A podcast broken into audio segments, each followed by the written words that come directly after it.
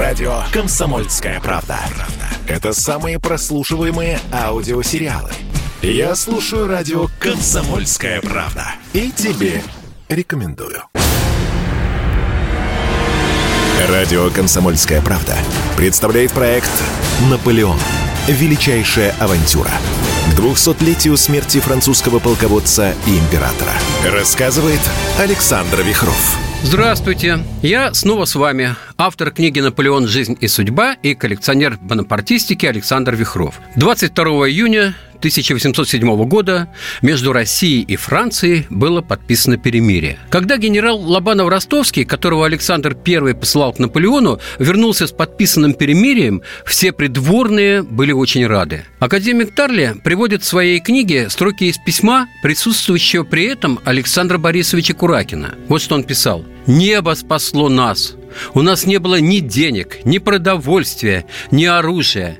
Перед нами был победоносный неприятель с силами втрое большими, чем наши – Наполеон сразу после подписания перемирия сказал князю Лобанову Ростовскому, что взаимные интересы России и Франции диктуют необходимость союза этих двух держав. И, в свою очередь, отправил к Александру Первому генерала Дюрока с предложением о личной встрече с российским монархом. Русский царь, конечно же, согласился. И вот 25 июня 1807 года на специально построенном плоту посредине реки Неман состоялась первая личная встреча недавних заклятых противников. На плоту, потому что казаки при отступлении сожгли все мосты через Неман. Французские пантеры очень быстро устроили этот павильон на воде. Он был украшен вензелями императоров. Получилось изящно, по-театральному. Наполеон, однако, и тут оказался верен себе в создании запоминающихся сцен – по протоколу Наполеон и Александр должны были прибыть к месту встречи одновременно. Однако барка французского императора причалила немножко раньше.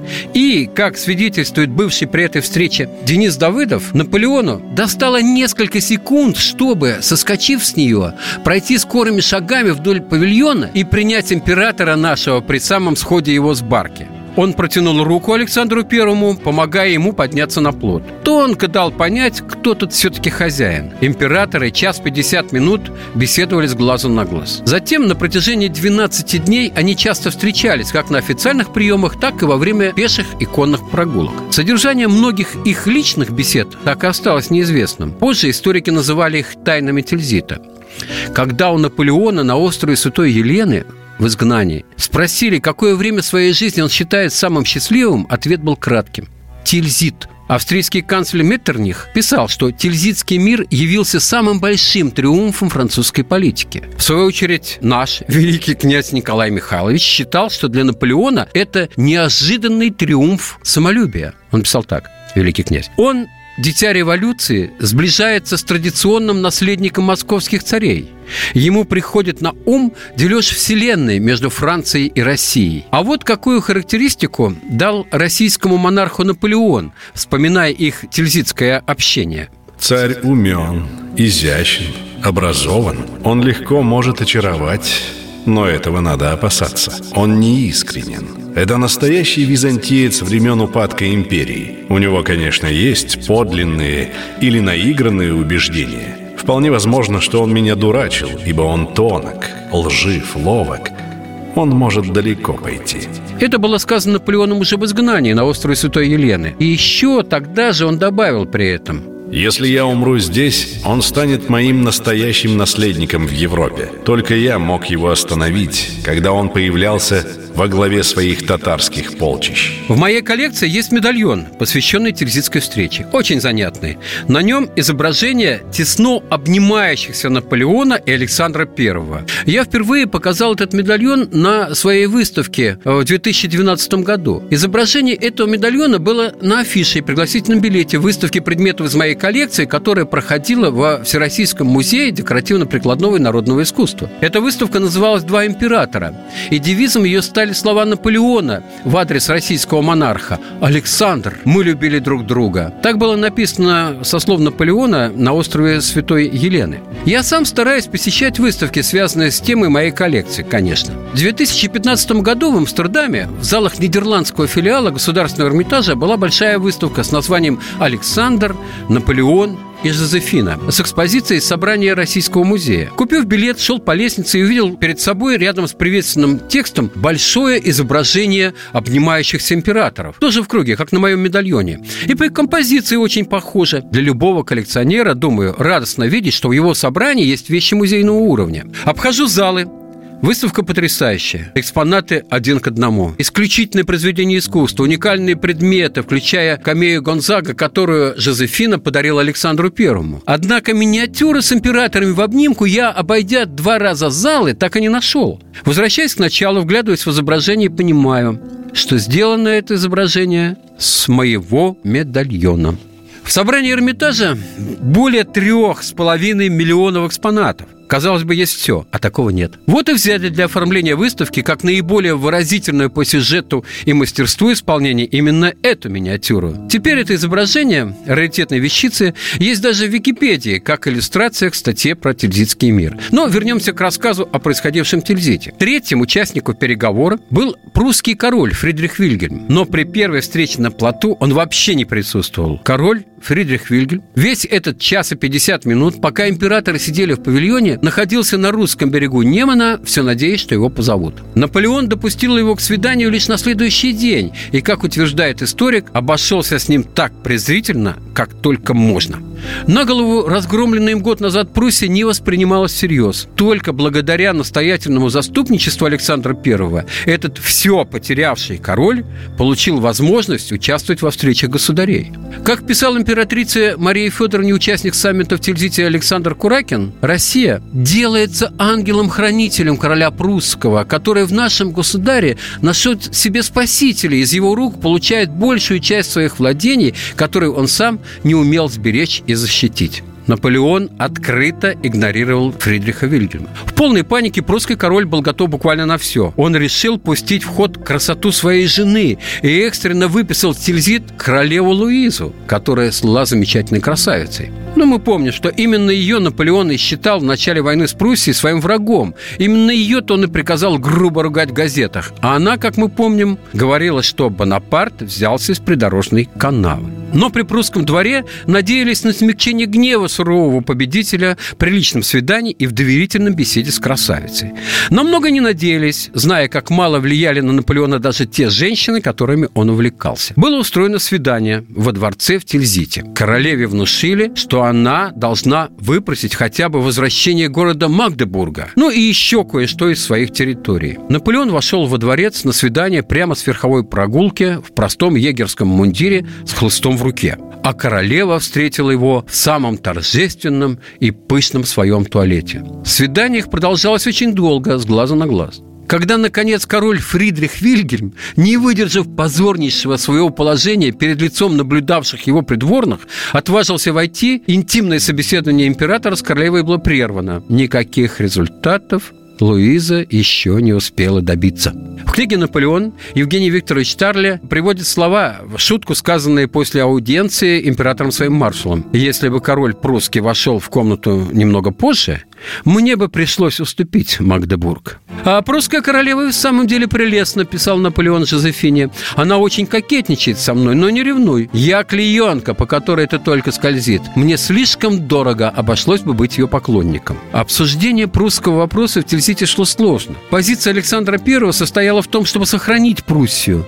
Наполеон противился этому. В переговорах с императором французов российский монарх сумел настоять на том, что Пруссия, хотя бы в урезанном виде, осталась как государство на карте Европы. Большим успехом русской внешней политики с курсом на создание равновесия в Европе стало то, что император французов в конечном счете согласился вернуть часть захваченных земель. Параллельно проходили встречи членов их дипломатических делегаций и высших лиц империи. С французской стороны уполномоченными по ведению переговоров были назначены начальник главного штаба армии Бертье и министр иностранных дел Толеран. А вот повод рассказать о Толеране чуть-чуть поподробнее. Жизнь этого человека одновременно авантюрный роман и впечатляющая эпопея. Он был министром иностранных дел при директории. В период консульства и империи Наполеона, при Людовике XVIII и во время Первой реставрации. Сам Толеран говорил, что он присягал 14 разным правительствам. Гёте называл Толерана первым дипломатом века. Бальзак – гениальным политиком, чье имя войдет в историю. Человеком, которого стоило бы забросать венками. Государственным деятелем, обладающим железным умом. Это интриган. Человек крайне аморальный, но очень умный и, несомненно, самый способный из всех министров, которые у меня были. Так отзывался о нем Наполеон. Евгений Викторович Тарли отмечал, что сближали этих двух людей, Наполеона и Тейлерана, и некоторые общие черты, такие как презрение к людям, абсолютный эгоизм и эгоцентризм, нежелание и непривычка подчинять свои стремления какому бы то ни было моральному контролю. А еще академик Тарли отмечал, что у обоих была вера в свой успех, спокойная у Толерана и волнующая у Бонапарта. Вот с каким дипломатом пришлось иметь дело русским в Тильзите. А мы еще не раз вспомним Толерана и в дальнейших эпизодах. С российской стороны в переговорах уполномоченными были тот же князь генерал Лобанов-Ростовский, а также князь Александр Борисович Куракин,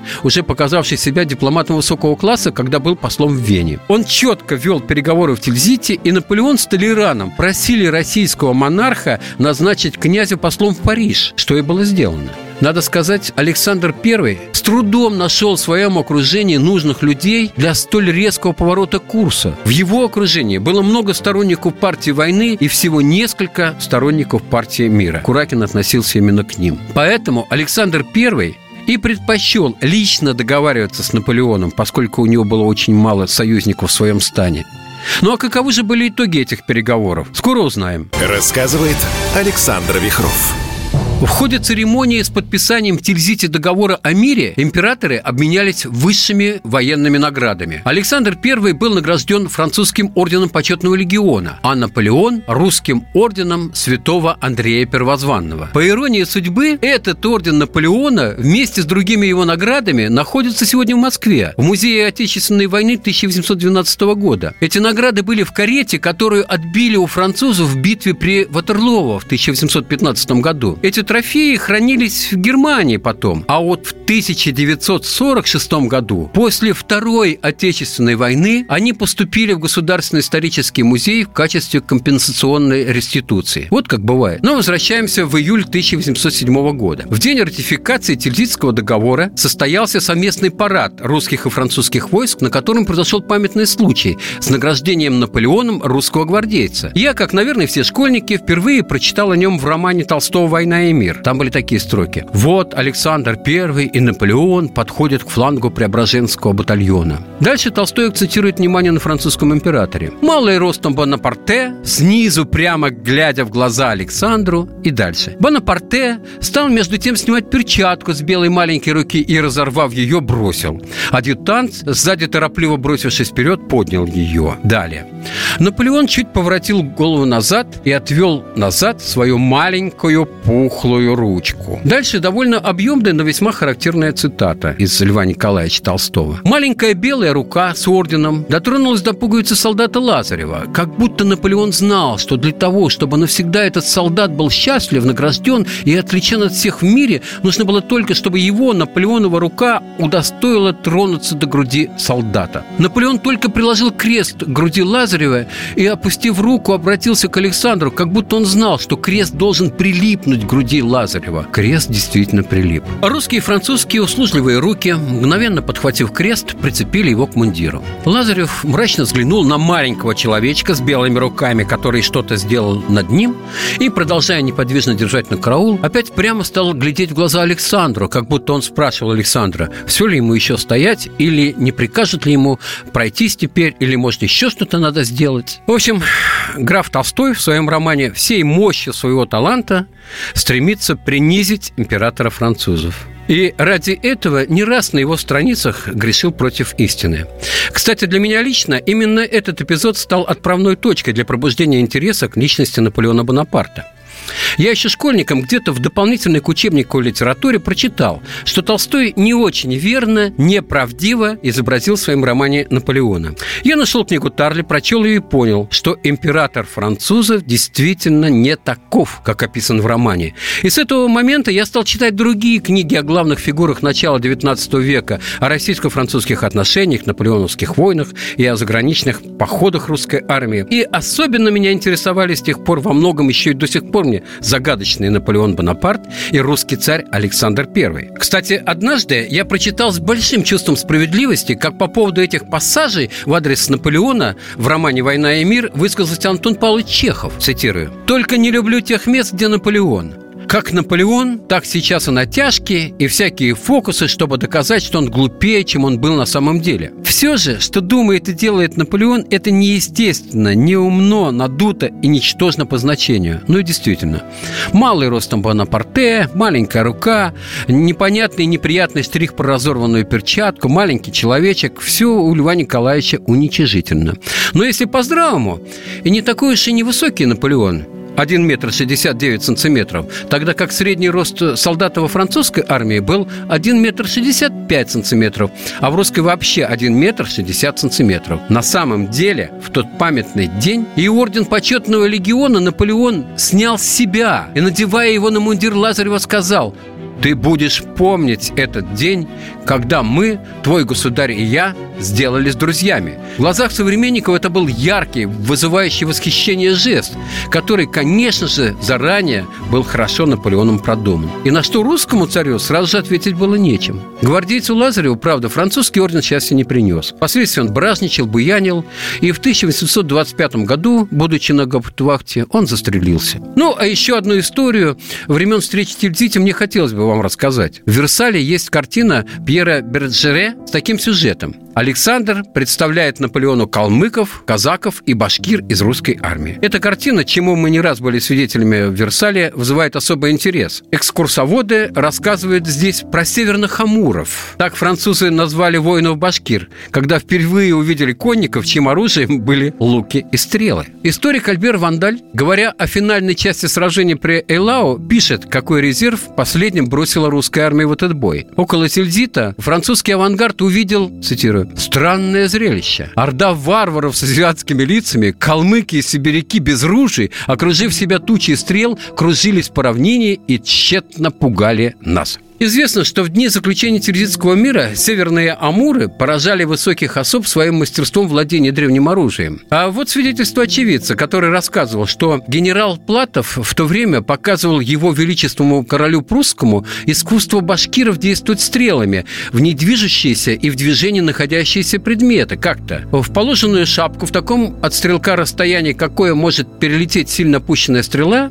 они, пуская стрелы на рысях, те шапки попадали, также и бросаемые шапки прямо вверх и с одного места на другое на высоте. И когда русский царь представлял Наполеону свою иррегулярную кавалерию, башкирские всадники демонстрировали чудеса джигитовки. Скакали на лошадях вокруг шапки, стреляя в нее стрелами. Кучность была такая, что образовался своеобразный еж из стрел. И эту композицию кавалеристы преподнесли французскому императору. А Донской атаман Платов подарил Наполеону свой лук. Вот какие случались там истории. Переговоры в Тильзите заняли всего 12 дней. Именно в этот период решались судьбы европейских стран, перекраивались границы, рождались новые государства. 7 июля были подписаны договор о дружбе, мире и союзе, а также секретный трактат об оборонительном и наступательном союзе. Россия и Франция обязались вести совместные действия в случае войны против третьей державы, имея в виду Великобританию и Турцию. Формально Тильзит можно рассматривать как апогей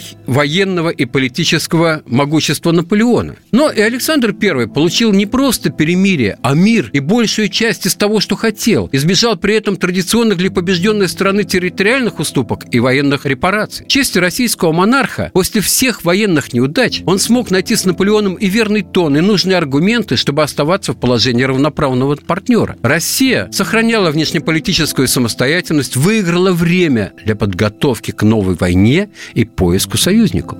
Собственно, переговоры зафиксировали определенный раздел сфер влияния. Неприятным для России новообразованием стало создание герцогства Варшавского, фактически протекторат Наполеона. Именно оно стало потом плацдармом для вторжения французской армии в Россию. Но самый тяжелый пункт был связан с обязательством России участвовать в будущем в континентальной блокаде Англии. Уже тогда было ясно, что это ударит по экономическим интересам и государства, и дворянства. Ведь вся экономика России была основана на экспорте – металла, леса, пеньки, дегтя, льна, хлеба и дыре. В России же в основном возили продукцию из Англии – промышленные текстильные товары, драгоценности, предметы роскоши и другое.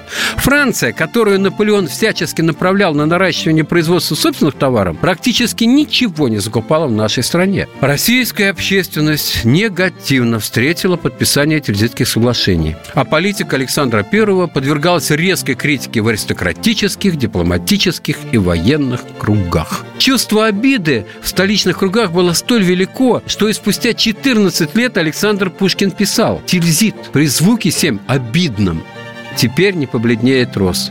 Ну, это уже было после написано. Да, достигнутый в 1807 году союз был лишь преддверием нового разрыва. Вот Спиранский утверждал, что вероятность новой войны между Россией и Францией возникла почти одновременно с Тильзитским миром. Самый мир заключал в себе почти все элементы войны. Каждая из сторон могла достаточно широко трактовать свои будущие обязательства друг перед другом, что позволило российскому правительству сохранить возможность дипломатического маневра и сделало возобновление борьбы против Франции французской империи реальностью. Охлаждение союзной дружбы началось почти сразу же после того, как два императора разъехались из Тильзита. Имперские интересы двух друзей и союзников стали буквально натыкаться друг на друга. Но Наполеон не оставлял идей по укреплению французско-российского военно-политического союза.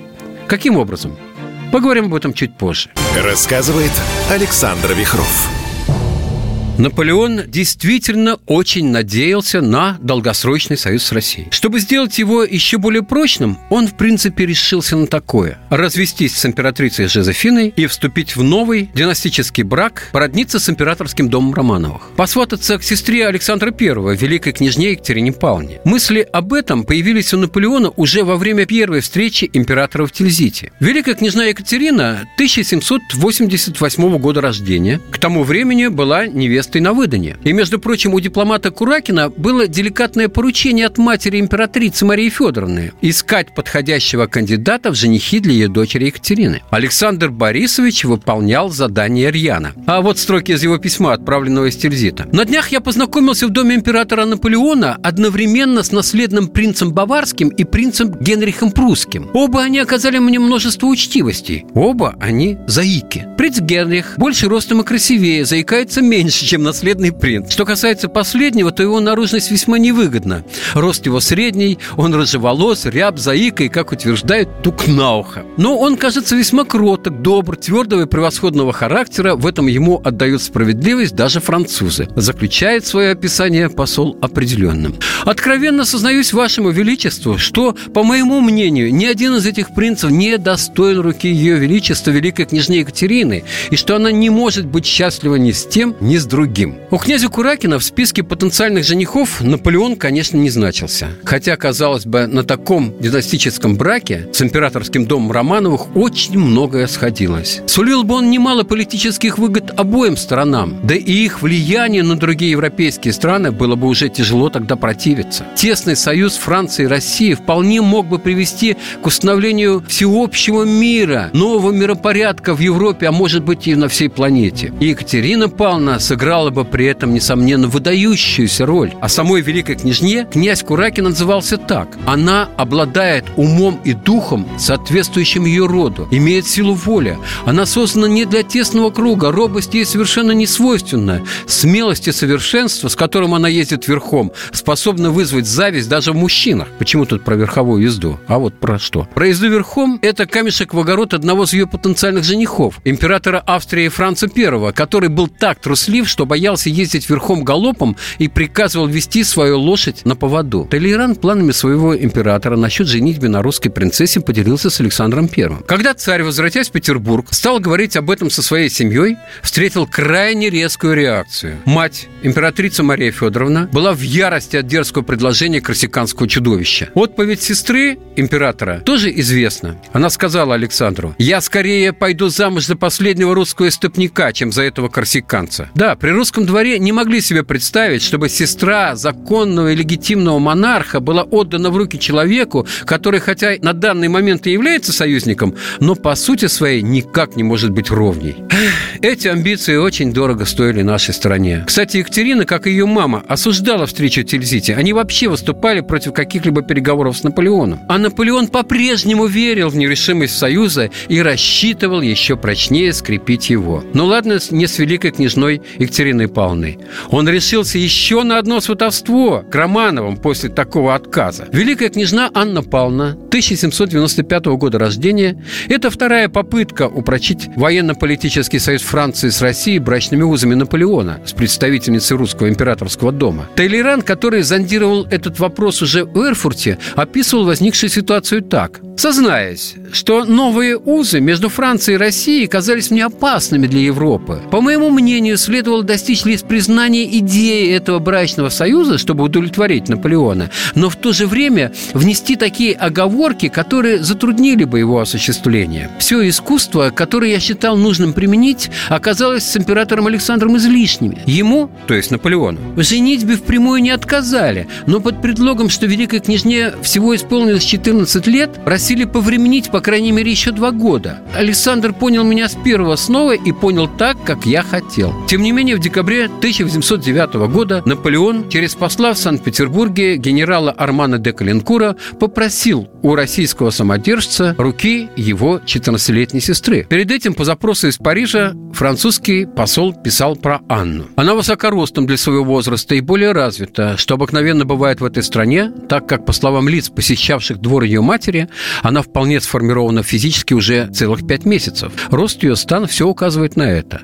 У нее прекрасные глаза, нежное выражение лица, любезная приятная наружность, и хотя она не красавица, но взгляд ее полон доброты. Нрав ее тих и, как говорят, очень скромен. Доброте ее отдают предпочтение перед умом. В этом отношении она совершенно отличается от своей сестры, слишком высокомерной и решительной. Она уже умеет держать себя, как подобает принцессе, и обладает тактом и уверенностью, необходимым при дворе. Как все великие княжны, она прекрасно воспитана и образована. Как и братья, она походит на мать. Все обещает, что она унаследует ее поступь и формы. Вот далее интересно.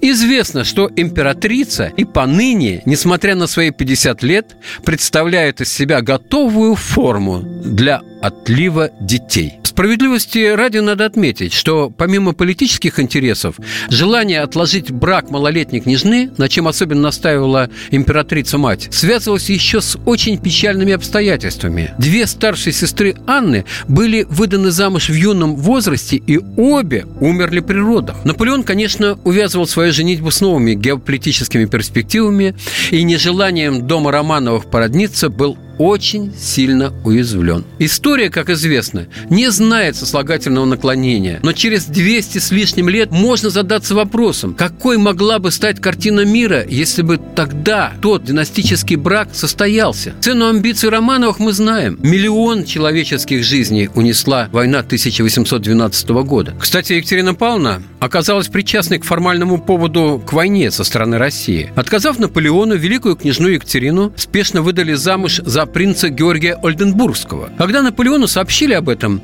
ему показали и портрет жениха. Наполеон, глядя на него в сердцах, сказал «Так ей и надо». Принц Андельбургский с виду был очень неказист, мал ростом, лыс, прыщав и говорил невнятно. Такое описание я встретил в мемуарах его современников. Герцогство Ольденбургское – небольшое государство, которое находилось на северо-западе Германии. При Наполеоне оно вошло в созданный французским императором Рейнский союз. Правящий там герцог Ольденбургский приходился дядей Александру Первому, I. Сын герцога, принц Георгий, жил в России, как говорится, под рукой. Он был генерал-губернатором Исляндии, северной части нынешней Эстонии, которая тогда входила в Российскую империю. Вот принца Георгия и поженились с Екатериной в 1809 году. А Наполеон, можно сказать, в отместку, в 1810 году аннексировал герцогство Ольденбургское. Для России, для Александра I это была критическая черта. Так поступить с ближайшим родственником русского царя, это бесцеремонное решение Наполеона оказалось не просто присоединением очередной территории к Французской империи,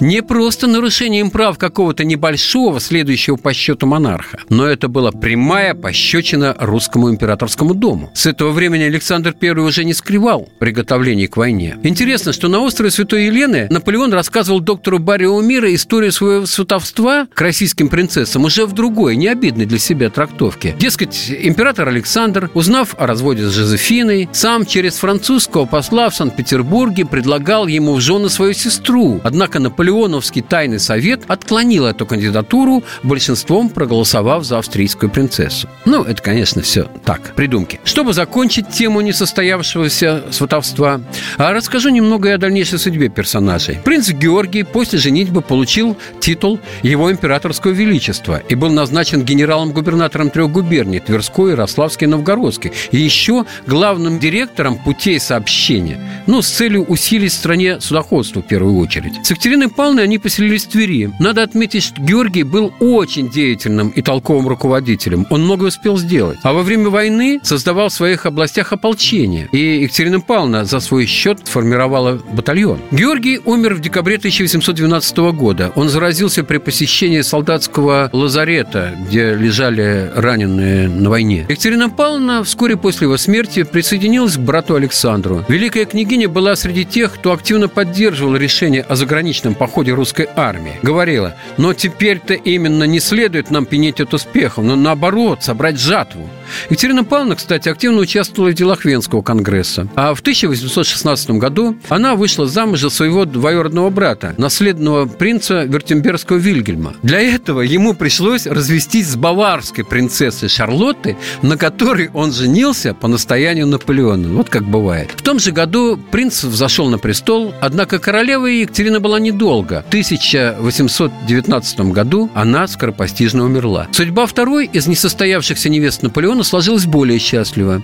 Интересно, что у Анны Павловны была еще одна возможность попасть на французский трон. Весной 1815 года с Александром I обсуждалась перспектива ее замужества с герцогом Берлийским, Бурбоном, наследником французского престола. Понятно, что это помогло бы скрепить дипломатическое и политическое сближение между двумя династиями. Однако камнем преткновения стал вопрос религии. Король настаивал, чтобы Анна приняла католичество, на что Романовы ответили категорическим отказом. Великая княжна Анна Павловна в 1816 году вышла замуж за нидерландского наследного принципа Вильямар Арнанского. Интересно отметить, что годом раньше он в битве при Ватерлоо командовал нидерландской армией. В 1840 году супруг под именем Вильям II стал королем Нидерландов, Анна королевой. Анна Павловна скончалась в 1865 году в Гааге, пережив всех своих родных братьев и сестер. Отвергнутый императорским домом Романовых жених вскоре утешился новым родством с другим императорским кланом. Но это уже другая история, речь о которой впереди. Рассказывает Александр Вихров. Встречая сына после Тильзита, вдовствующая императрица Мария Федоровна прилюдно сказала ему, что ей сложно целовать человека, который обнимался с Наполеоном. А когда Александр I собирался встречаться с императором Франции во второй раз, она написала сыну письмо, в котором умоляла его не ездить в Эрфурт на встречу с Наполеоном. Наполеон перед этим сильно набедокурил в Испании, когда путем шантажа и интриг заставил двух испанских королей, отца и сына, отречься от престола и посадил на испанский трон своего брата Жозефа. Мария Федоровна беспокоилась о безопасности своего сына, который должен был находиться на территории иностранного государства, в городе, охраняемому французским гарнизоном гарнизоном и находящимся во власти человека, не ведавшего ни угрызений совести, ни каких-либо границ. Она писала ему об опасных последствиях союза с Францией. Александр I собственноручно ей ответил. Письмо это очень важное. Пройдемся по его содержанию поподробнее. Александр пишет, отвечая своей матери на ее упреки. После несчастной борьбы, которую мы вели против Франции, последняя осталась наиболее сильную из трех еще существующих континентальных держав. И по своему положению, по своим средствам, она может одержать верх не только над каждой из них в отдельностью, но даже над обеими взятыми вместе. Не является ли в интересах России быть в хороших отношениях с этим страшным колоссом, с этим врагом поистине опасным, которого Россия может встретить на своем пути? Далее Александр указывает, что нужно заинтересовать Францию в этом союзе, чтобы она не пыталась вредить России. Одна лишь польза является обычным руководящим началом политической деятельности государств. Нужно, чтобы Франция могла думать, что ее политические интересы могут сочетаться с политическими интересами России. Иначе, заключает царь, она будет видеть в России лишь врага, пытаться уничтожить которого будет входить в ее интересы. Царь Александр считает, можно рассчитывать, что Франция постоянно предпочтет дружбу России потому, что, несмотря на превосходство своих сил, она уже испытала, насколько подобная борьба была тягостна для нее. И тут российский монарх задается вопросом, если какая-нибудь надежда на мир на континенте вероятна, то разве не путем единения между Россией и Францией можно надеяться осуществить ее? И сразу задаю другой вопрос. Можно ли ожидать, чтобы Наполеон не знал о превосходстве своих сил, своих средств, своего местного положения и надежда побудить его идти другим путем, чем тот, которого он держится, не является ли несбыточной? Поэтому каким другим средством могла располагать Россия для того, чтобы сохранить свое единение с Францией, как неготовностью примкнуть на некоторое время к ее интересам и тем доказать ей, что она может относиться без недоверия к ее намерениям и планам. И дальше следует уже проливающий свет на настоящие планы главы Российского императорского дома Откровения. Примкнуть на некоторое время и, цитирую письмо, к этому-то результату должны быть клониться все наши усилия, чтобы таким образом иметь возможность некоторое время дышать свободно и увеличивать в течение этого столь драгоценного времени наши средства, наши силы. Но мы должны работать над этим среди глубочайшей тишины, а не разглашая на площадях о наших вооружениях, наших приготовлениях и не гремя публично против того, кому мы пытаем недоверие. Царь пишет матери свой вывод. Так как сила в его руках, нужно пойти на свидание. И дальше следует характерное признание. Франция, пишет Александр I, управляется необыкновенным человеком, таланты, гений которого не могут быть оспариваемы, и управляется со всей силой, которая придает ему самая неограниченная власть, поддерживаемая всеми наиболее грозными средствами при наличии армии, закаленной, испытанной 15 годами походов. Коварство и вероломство – вот намерение российского монарха. Александр I прекрасно понимал политические политическую ситуацию. Но, кстати, это письмо Александра I Марии Федоровне впервые было опубликовано только в 1911 году. То есть мы имеем возможность узнать потаенные царские мысли, чего не ведали его современники. Вторая и последняя встреча союзников властелинов проходила в городе Эрфурте 27 сентября 14 октября 1808 года. Перед этой встречей Наполеон дал указание своему маршалу Дино собрать в Эрфурте самые лучшие эскадроны для парадов, которые будут проходить перед русским монархом. Перед началом переговоров я хочу, чтобы Александр был заворожен демонстрацией моей мощи. Нет таких переговоров, которым она не помогла бы. Нигде в мире никто доселе никогда не видел подобного собрания монархов, коронованных особ, знаменитостей. Изысканность развлечений скрывает серьезность переговоров. Пиршество чередуется с празднествами. Из Парижа прибыли лучшие театральные группы, среди них великий Тальма, у которого сам Наполеон брал когда-то уроки театрального мастерства. Много показного, театрального и в поведении главных фигур этого великолепия. Зная, что русский царь туговат на ухо, Наполеон приказывает установить в портере возвышение с двумя креслами для себя и для Александра. Короли и принцы сидят пониже, по бокам и сзади. Однажды Александр на охоте, перепрыгивая через э, ров на коне, обронил свою шпагу. Паша ее поднял, но Наполеон велел велел не отдавать шпагу хозяину. Он послал ему свою со словами «Отнесите ее моему русскому другу, пусть примет ее в дар от меня взамен той, которую я у него отнял». Ну, царь, конечно, был растроган, долго благодарил императора, а стоявший рядом великий князь Константин сказал посланцу «Если ваш августейший хозяин подарит мне такую, то я никогда не стану с ней расставаться, даже в постели». Ну, надо ли говорить, что брат Константин тоже получил от Наполеона шпагу и был этому очень рад. Но шпага была куда как попроще, чем обычно носил Наполеон. Однажды во время представления, когда со сцены монологии Дипа, его играл Тальма, прозвучали слова «Дружба великого человека есть подарок богов», царь Александр вдруг встал, чтобы все его видели, и церемонно протянул руку Наполеону. В зале овация. Как это было красиво! Но мы-то помним письмо русского царя своей мамаше. Главной ошибкой Наполеона, о которой он не мог знать, было доверить подготовку переговоров Толерану. Ох, как далеко смотрел выдающийся царедворец. В первом же разговоре Толеран сказал русскому царю, «Государь, зачем вы сюда приехали? Вы должны спасти Европу, и вы в этом преуспеете, если будете сопротивляться Наполеону. Французский народ цивилизован. Французский же император не цивилизован. Русский государь цивилизован, а русский народ не цивилизован. Следовательно, русский государь должен быть союзником французского народа. Рейн, Альпы, Пиренеи – вот завоевание Франции. Остальное – завоевание императора. Франция в них не заинтересована. Александр сразу понял своего собеседника, так же, как и его готовность предать интересы своего хозяина Наполеона.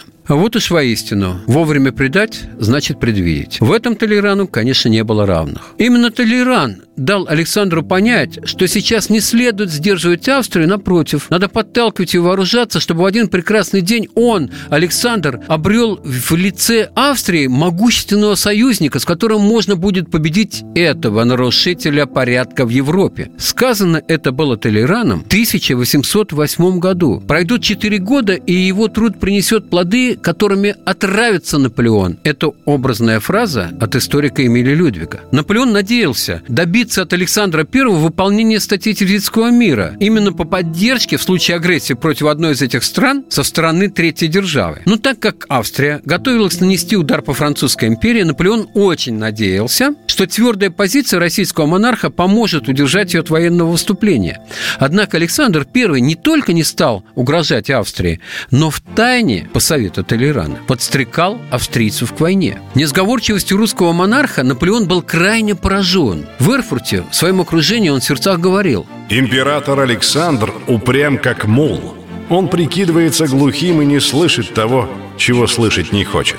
Не получая уступок, французский император терялся или же притворялся, что теряет самообладание. Известен эпизод, когда Наполеон бросил на пол шляпу и в бешенстве топтал ее ногами. Александр I молча смотрел на него, а потом сказал, «Вы вспыльчивы, а я упрям. Со мною ничего нельзя поделать при помощи гнева. Будем разговаривать и рассуждать, или же я ухожу». При этих словах он взялся за ручку двери и сдержал бы свое слово, если бы император Наполеон не бросился вперед, чтобы его остановить остановить. После подписания конвенции, в которой, по сути, не было ничего нового по сравнению с Тильзитом, Наполеон, сохраняя оптимизм, писал Жозефине. Все идет хорошо. Я доволен Александром, а он должен быть доволен мной. Будь он женщиной, думаю, я сделал бы его своей любовницей. Скоро буду с тобой. Веди себя хорошо, чтобы я нашел тебя свеженькой, как огурчик. О, как игриво. Но вот Толейрану по итогам встречи в Эрфурте Наполеон сказал совсем другое. Я не сделал ни шагу вперед. А русский монарх Александр I после Эрфуртского свидания писал своей сестре Екатерине так. «Бонапарте думает, что я не более чем идиот. Хорошо смеется тот, кто смеется последним. Всем сердцем я уповаю на Господа. Ну, на Бога надейся, да сам не оплошай. Тоже верная поговорка. Вот факт. Внешнеторговый баланс России за период с 1808 года по 1812 год резко снизился, а курс бумажного рубля обесценился до 25 копеек. Но тут уж как понять, что лучше – мир или война? Радио «Комсомольская правда» представляет проект «Наполеон. Величайшая авантюра» к 200-летию смерти французского полководца и императора. Рассказывает Александр Вихров.